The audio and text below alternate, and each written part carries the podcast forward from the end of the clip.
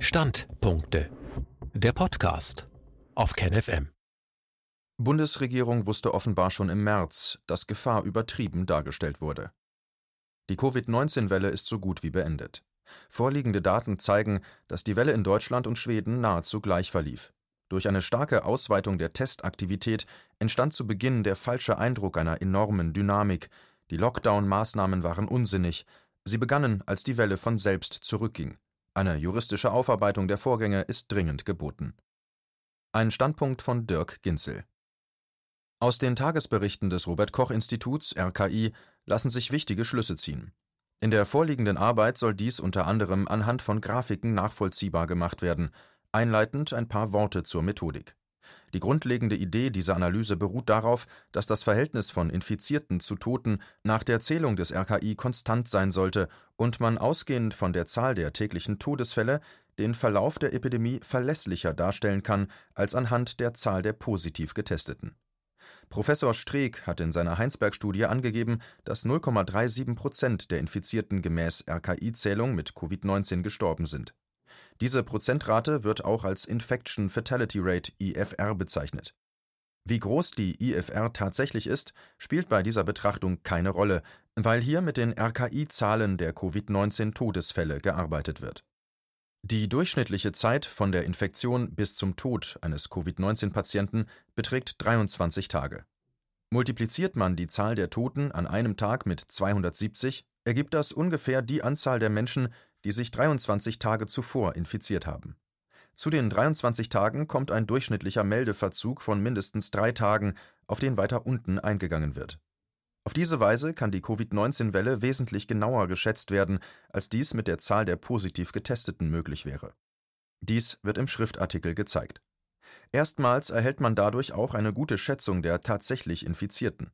Dies erlaubt auch einen Blick, ab 9. Februar, auf den Beginn der Welle, bevor in größerem Maße getestet wurde.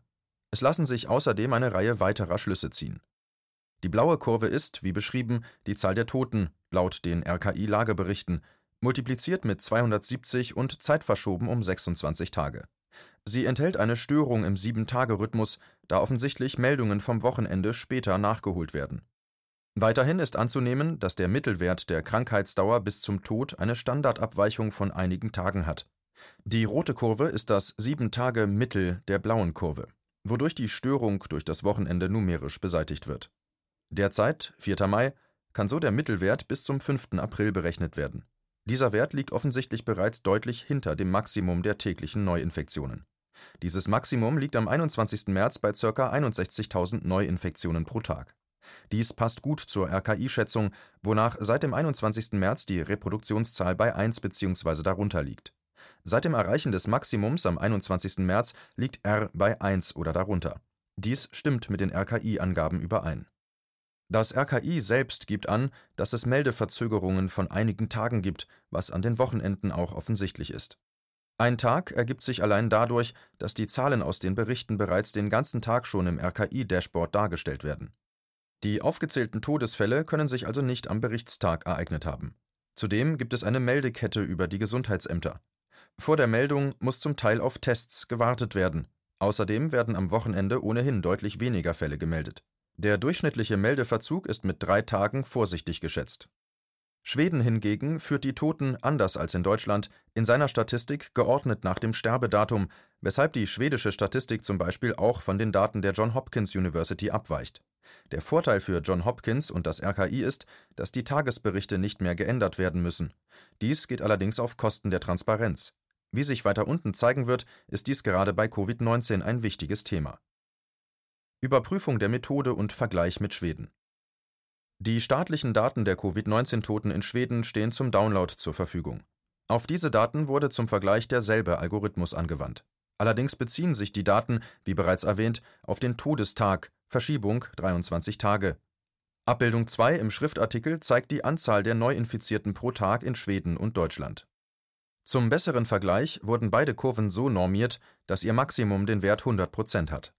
Der Vergleich ist erstaunlich. Es gibt praktisch keine Zeitverschiebung in der Welle, die Kurven sind fast deckungsgleich. In Schweden und in Deutschland beginnt die Covid-19-Welle zeitgleich und mit identischen Steigungen. In beiden Ländern liegt das Maximum auf dem 21. März. Der etwas stärkere Abfall der Kurve zum Schluss in Schweden hängt auch damit zusammen, dass für diese Tage noch Nachmeldungen zu erwarten sind, wie weiter unten erläutert wird. Die deutsche Kurve hat eine auffällige Delle einige Tage vor dem Maximum. Die Untersuchung der Rohdaten zeigt, dass diese Delle durch das Osterwochenende verursacht wurde. Über mehrere Tage wurden insgesamt ca. 120 Todesfälle mehr verspätet gemeldet als sonst an Wochenenden. Der 7-Tage-Mittelwert funktioniert nur, wenn die Wochenenden vergleichbare Meldeausfälle haben. Die Ursache ist eindeutig und der Datenfehler leicht zu korrigieren, indem vom 5. bis 17. April jeweils 40 verspätet gemeldete Todesfälle um drei Tage auf das Osterwochenende zurückverlegt werden. Die Daten werden entsprechend korrigiert, damit für die Analyse die bestmögliche Schätzung zur Verfügung steht. Die Korrektur ist allerdings so minimal, dass sich auch so dieselben Schlüsse ergeben würden. Die schwedischen Daten werden ebenfalls korrigiert obwohl die Daten auf den Todestag genau in die Statistik eingehen, gibt es einige Wochen lang Nachmeldungen. So sind zum Beispiel drei Tage nach dem Todestag im Schnitt erst 60 Prozent der Meldungen eingegangen, siehe Tabelle. Die noch zu erwartenden Meldungen, dies betrifft nur die letzten Werte, wurden gemäß Tabelle ergänzt. Mit diesen Korrekturen ändert sich Abbildung 2 wie folgt. Ein hilfreicher Einfluss des Lockdowns sowie der Schul- und Kitaschließungen, diese gab es in der Form in Schweden nicht, ist beim besten Willen nicht zu erkennen. Die in der Presse immer wieder zu findende Explosion der schwedischen Sterbezahlen ist ebenfalls nicht zu erkennen. Es ergeben sich deckungsgleiche symmetrische Kurven, die am 6. April beide auf 50 Prozent des Maximums abgesunken sind. R beträgt zu diesem Zeitpunkt ca. 0,78. Zu ähnlichen Erkenntnissen gelangte auch der israelische Mathematiker und Ex-General Isaac Ben Israel. Zitat: Ein ähnliches Muster mit raschem Anstieg der Infektionen bis zu einem Höchststand in der sechsten Woche und Rückgang ab der achten Woche ist überall zu beobachten, unabhängig von den politischen Maßnahmen. Zitat Ende. Folgende Fehler wären denkbar. Einige Veröffentlichungen legen nahe, dass es RKI-Meldungen gibt, die viele Wochen verspätet eintreffen. Dies würde dazu führen, dass die Form der Welle deformiert wird. Sie würde insbesondere gegen Ende in die Länge gezogen. Beispiel wenn aus der Woche des Maximums ein Prozent der Meldungen verschoben würde auf einen Zeitraum, in dem die Aktivität bis auf ein Prozent des Maximums abgefallen ist, so würde dieser Wert scheinbar verdoppelt. Solange die Werte groß sind, größer 30 Prozent des Maximums, fallen diese Effekte allerdings kaum ins Gewicht. Wie groß dieser Effekt ist, wird sich in den letzten Tagen der Welle, die Ende Mai errechnet werden kann, durch den Vergleich mit Schweden zeigen die Schätzung eines IFR von 0,37 Prozent bezogen auf die wohl zu große RKI-Zahl der Covid-19-Toten erscheint realistisch. Sollte sie zwischen 0,1 Prozent und 1 Prozent liegen, würde sich die Zahl der Infizierten maximal um den Faktor 3 vergrößern oder verkleinern, wodurch sich die Aussagen der Analyse nicht ändern. Es wird von einem konstanten Faktor ausgegangen, wobei nicht so entscheidend ist, welchen Wert er hat. Keine der im Folgenden gemachten Aussagen werden durch diese denkbaren Fehler in Frage gestellt. Stand der Daten 4. Mai 14 Uhr. Die schwarze Kurve in Abbildung 5 zeigt die Anzahl der infektiösen Menschen. Dem RKI zufolge sind dies insbesondere Patienten zwischen Tag 3 und 7, jeweils einschließlich nach der Infektion. Sicherlich gibt es auch viele zusätzliche Fälle, die Zahl soll hier aber nach unten abgeschätzt werden.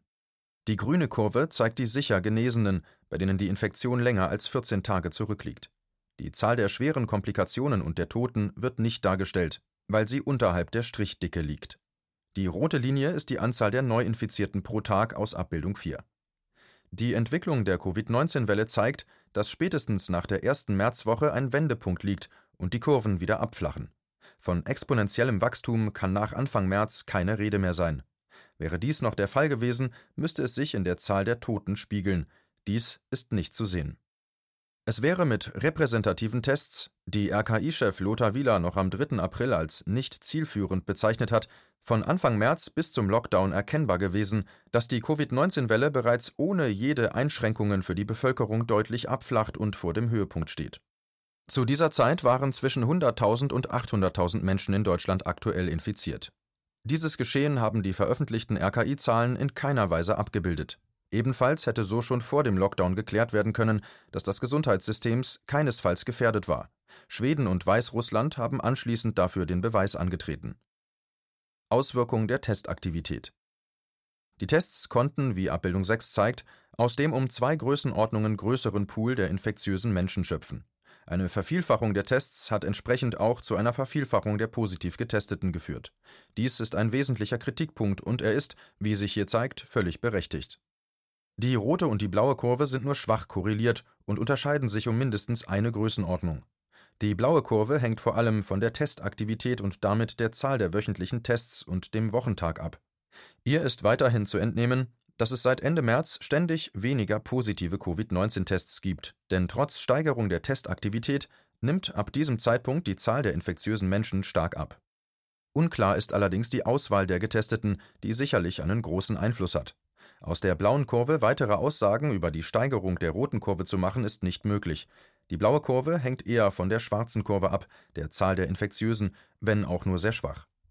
Abbildung 7 zeigt die Wahrscheinlichkeit für einen infektiösen Menschen durch einen Test gefunden zu werden.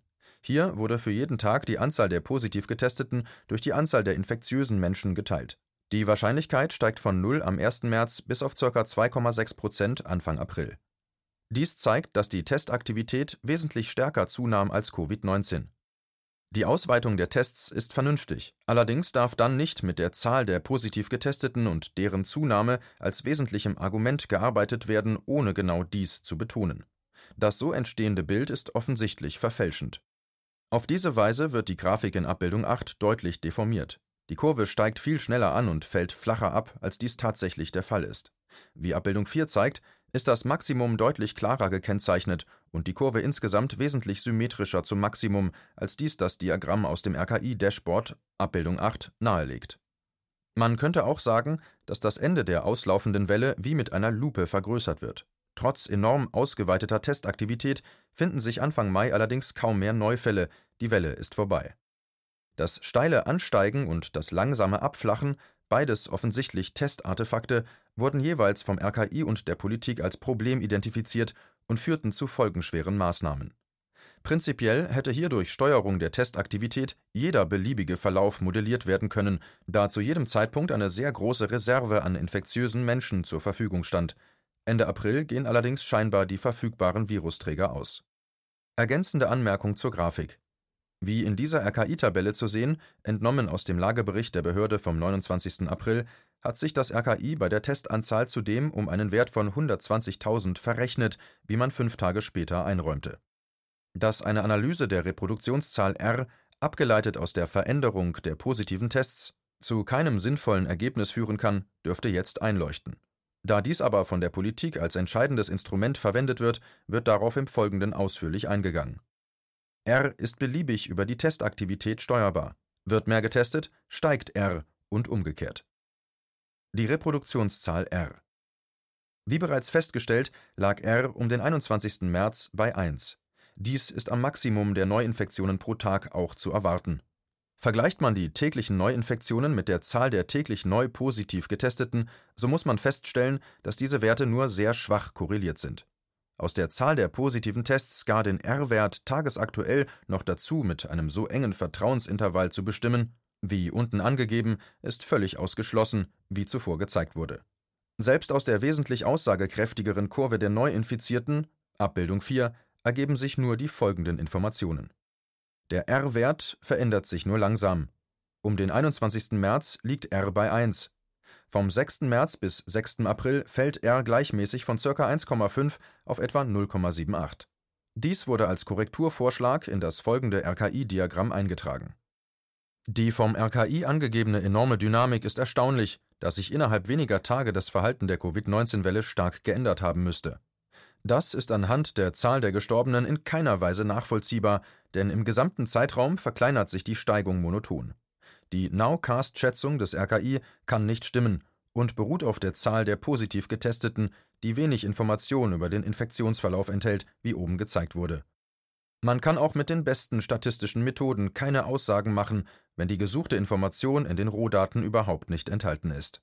Das Testverhalten des RKI, erst wenig, dann permanent eskalierend, bringt eine scheinbare Dynamik in die Zahlen, wenn nur die Zahl der positiv Getesteten betrachtet wird. Dies wurde nach Aussage des RKI selbst nicht korrigiert. Solange sich das alles aber in der Zahl der Toten nicht widerspiegelt, handelt es sich offensichtlich um Testeffekte und nicht um eine Eigenschaft der Covid-19-Welle. Die Zahl der Neuinfizierten hat einen Wendepunkt am 4. März. Es gab zu dieser Zeit und auch danach kein exponentielles Wachstum mehr.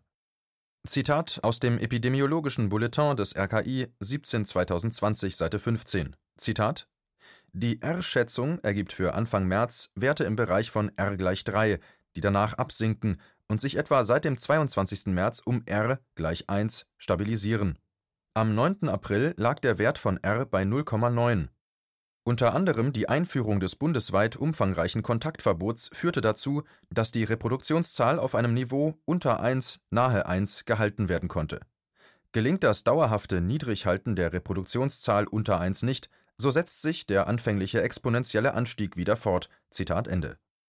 Der Vergleich mit der Schweiz zeigt, dass sich dort aus völlig anderen Daten rein zufällig der fast identische Verlauf des R-Werts ergibt, der nahezu wortgleich interpretiert wird, jeweils nach dem Motto Unsere Maßnahmen haben den exponentiellen Verlauf gestoppt, aber es bleibt gefährlich. Das vermittelt den Eindruck, das Diagramm sei auf Absprache konzipiert und politisch motiviert. Eine Korrelation mit dem Verlauf der Covid-19-Welle ist nicht zu erkennen und kann auf Basis der Tests auch nicht seriös konstruiert werden. Die Überschreitung des Maximums der Neuinfektionen um den 21. März ist die einzige sichere Information, die dem R-Wert-Diagramms des RKI zu entnehmen ist. Weiterhin muss dem RKI klar gewesen sein, dass die scheinbare Dynamik in den Tagen zuvor durch die Ausweitung der Tests induziert wurde, ohne die es keinen weiteren Anstieg mehr gab. Das heißt, RKI und Bundesregierung haben zum Zeitpunkt des Lockdowns wissen müssen, dass keine gravierende Gefahr bestand, weil die Zahl der Neuinfektionen bereits rückläufig war und keinesfalls exponentiell wuchs. Eine zweite Welle? Zunächst muss festgestellt werden, dass die prognostizierte erste Welle mit vielen Millionen Toten nicht stattgefunden hat, völlig unabhängig davon, ob überhaupt Gegenmaßnahmen getroffen wurden. Diese haben sich als ineffektiv und unnötig erwiesen. Weiterhin muss gefragt werden, warum sich die erste Welle seit März europaweit von allein abgeschwächt hat und innerhalb eines Monats vollständig verschwunden ist. Dafür sind zwei Gründe denkbar. Das jahreszeitlich normale Verschwinden von Coronaviren, die grundsätzlich von Mai bis einschließlich November keine Rolle spielen. Eine inzwischen ausreichende Immunität in der Bevölkerung. Es darf in diesem Zusammenhang gefragt werden, warum Apotheken mit 30.000 Euro Strafe bedroht sind, falls sie es wagen, Antikörpertests zu verkaufen. Egal welcher Grund zum Verschwinden der ersten Welle führte, kann in beiden Fällen eine zweite Welle vor Dezember ausgeschlossen werden. Sollte sie dann tatsächlich auftreten, kann sie wegen der nun gestiegenen Immunität nur schwächer ausfallen. In keinem Fall werden irgendwelche Gegenmaßnahmen notwendig, die bereits bei der ersten Welle schon unsinnig waren. Am Ende werden nach RKI-Zählweise etwa 7500 Tote in Deutschland zu beklagen sein. Die Obduktionen aus Hamburg sowie Auswertungen aus Italien legen allerdings nahe, dass diese Zahlen überhöht sind. Sollte eine zweite Welle tatsächlich kommen, stellt sie keine gravierende Gefahr dar, da sie schwächer sein muss. Zusammenfassung Die Covid-19-Welle ist in Deutschland und in Schweden beendet. Eine Infektion ist derzeit fast unmöglich. In Deutschland wurden etwa zwei Millionen Menschen mit dem Virus infiziert. Die Infektionswelle flaute bereits ab dem 4. März Wendepunkt vor Einführung irgendwelcher Maßnahmen ab, als weniger als 400.000 Menschen, also etwa 0,5 Prozent der Bevölkerung, infiziert waren. Durch die Art zu testen, erst sehr wenig, dann ständig zunehmend, entstand der Eindruck einer enormen Dynamik, die mit den Zahlen nicht bestätigt werden kann. Die Anzahl der Infektionen stieg scheinbar schneller an und fiel scheinbar flacher ab, als dies in Wirklichkeit der Fall war. Alle Maßnahmen zur Eindämmung der Covid-19-Welle waren offensichtlich unsinnig. Sie kamen erst, als die Welle von selbst zurückging. Schweden zeigt deutlich, dass ein Lockdown unnötig war. In Weißrussland wurde Covid-19 sogar weitgehend ignoriert, ohne dass dies zu sichtbaren Konsequenzen geführt hätte. Die Fiktion, man könne Infektionswege verfolgen und die Krankheit eindämmen, indem man einzelne Menschen in Quarantäne steckt, kann bei Covid-19 nicht aufrechterhalten werden. Bereits am 1. März muss es in Deutschland etwa 15.000 Infizierte gegeben haben, sonst hätten Ende März nicht täglich 60 bis 70 Menschen mit Covid-19 sterben können. Erst am 4. März wurde der erste Lagebericht veröffentlicht. Zu diesem Zeitpunkt gab es laut RKI 262 positiv Getestete. Dies zeigt, dass eine Verfolgung der Infektionswege sowohl durch Gesundheitsämter wie auch durch eine App völlig unmöglich gewesen wäre. Es gab nicht Tausende, sondern Millionen, die infiziert waren. Die Infektionswege sind bereits im Februar völlig unkontrollierbar geworden. Das RKI und die Bundesregierung mussten vor Beginn aller Maßnahmen wissen, dass keine gravierende Gefahr bestand. das Ausmaß der Welle und die Gefährlichkeit der Krankheit lagen im Bereich einer mittleren Grippewelle, die nicht eindämmbar ist und auch nicht eingedämmt werden muss. Eine zweite Welle ist allenfalls in geringerer Ausprägung zu befürchten. Bereits Mitte März, vor Beginn der Schulschließungen und des Lockdowns, wurde erkennbar, dass die Corona-Welle vor ihrem Höhepunkt stand. Das anfängliche exponentielle Wachstum war ohne Regierungsmaßnahmen bereits längst beendet. Daraus folgt, dass das Gesundheitssystem ersichtlich nicht gefährdet war. Dies muss das RKI gewusst haben. Leider hat die Behörde trotzdem mit irreführenden Zahlen und in seinen täglichen Briefings den Eindruck erweckt, beziehungsweise auch regelmäßig klar gesagt, dass große Gefahr drohen würde. Die Zahlen des RKI suggerierten ein enormes exponentielles Wachstum der Epidemie und führten zu einer erheblichen Überschätzung der Gefahr sowie zur Verängstigung der Bevölkerung. Anstatt Anfang Mai endlich Entwarnung zu geben, wurde die Fiktion einer Gefahr aufrechterhalten und zusätzlich auch noch eine Maskenpflicht eingeführt. Insbesondere die Zahl der positiv Getesteten sagt so gut wie nichts aus. Ihr Verlauf, sowohl die absolute Größe wie auch ihre Ableitung, die mit R korrespondiert, kann durch entsprechende Testaktivität nahezu beliebig modelliert werden. Hilfreich wäre gewesen, bereits frühzeitig repräsentative Tests durchzuführen, was sehr früh ein klares Bild über das Ausmaß der Welle und die tatsächliche IFR-Höhe verschafft hätte. Dies wurde vom RKI verweigert. Nicht hilfreich war die Informationspolitik des RKI und alle Maßnahmen der Regierung. Notwendige Konsequenzen alle Corona-Schutzmaßnahmen sollten nicht etwa stufenweise, sondern sofort und vollständig eingestellt werden. Es sollten dringend in ganz Deutschland repräsentative Antikörpertests durchgeführt werden, mindestens eine Million. Dies ist notwendig zur Bestimmung des exakten Umfangs der Welle und zur Beweissicherung. Dies darf nicht in den Händen des RKI liegen, sondern sollte von den Gesundheitsämtern auf Kreisebene durchgeführt werden. Die Tatsache, dass die Opposition sich in der Krise der Regierung weitgehend anschloss, hat zu einem völligen Versagen der Politik und infolgedessen auch der öffentlich-rechtlichen Rundfunk- und Fernsehanstalten geführt. Es wurden Grundrechte, zum Beispiel Artikel 8, eingeschränkt und kritische Meinungen diskreditiert. Regierung und Medien erschienen wie Partner, die Exekutive verselbstständigte sich. Das Politikbild, das sich offenbart, zeigt die Demokratie als Schönwetterstaatsform. Niemand soll mehr prüfen, ob der sachliche Grund für all die Maßnahmen jemals bestand oder immer noch besteht. Der notwendige öffentliche Diskurs nach der besten Problemlösung wird behindert. Wie sich zunehmend herausstellt, waren die unterdrückten Argumente die richtigen. Dies wäre nicht einmal in Kriegszeiten akzeptabel. Tiefgreifende Veränderungen in Politik und Medien sind nötig, damit Demokratie und Meinungsvielfalt auch in solchen Situationen gesichert bleiben. Es muss eine umfassende politische und juristische Aufarbeitung der gesamten Vorgänge um den Corona-Komplex stattfinden